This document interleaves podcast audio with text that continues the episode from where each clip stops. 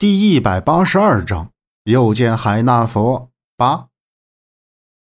这不是大海捞针吗？我还以为就一个寺庙。这老爷子也是，教的都是些什么人呢？周震双手叉腰，靠在老捷豹的车头前，看着望海禅寺的大门口，无奈道：“左阳从门口的方向走过来，累得蹲到车旁，说道：‘杨大哥，这是来玩的吗？’”我们这是来逛庙的呀，还拜了这么多佛，那在北京也有啊。跑这么远来的地方，哎呦，累死我了。陈方安和杨木一同向这边走过来。陈方安走到后面后备箱，取了几瓶水递给他们，然后走到杨木的身边。这样找下去不是办法，除了当地人，最近更多的是旅游祭拜的人，最好知道他具体的位置。杨木喝了一口水，望向血色夕阳。确实，这样下去不是办法。就算把整个青龙县翻个底朝天，也不可能找到。就在他们正发愁的时候，一辆车疾驰奔向杨木他们这边。大灯照的周震赶紧遮住眼睛，愤愤道：“谁呀？天还没黑呢，开这么大灯呢？”杨木也从后座上下来，站了起身，看过去。对方的车停到周震的身前，将车灯关掉。驾驶位上的人下了车，几双目光望了过去，原来是孟莎。孟莎眼眸扫着他们，走到周震的老捷豹旁，说道：“看样子一无所获呀，走吧，别在这耗着了。”孟莎说着，拍了拍老捷豹的前盖子，转身向自己的车前走。去哪儿啊？周震喝了一声。就见孟莎已经回到了自己的车上，将车后退，调了一个车头在前面等着他们。杨木侧面瞅了一眼望海禅寺，把着车门说道：“走，先跟上去。”跟着孟莎的车一直向北，直接开进了山沟子里，停靠在一家叫满来福的旅馆前。孟莎，你来干什么？就你自己一个人吗？你怎么知道我们在哪儿的？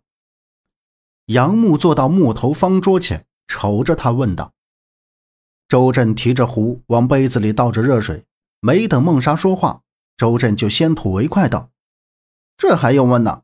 肯定是我蓝姨让他来的。’哎，是啊，你怎么知道我们在望海禅寺的？对，没错，是我表姐让我来的。她说，如果周老爷子告诉你们魏金水的下落，你们肯定会迫不及待的出发。”孟莎站立在木桌前，缓缓的说道：“那你一直在跟着我们喽？”周震问道。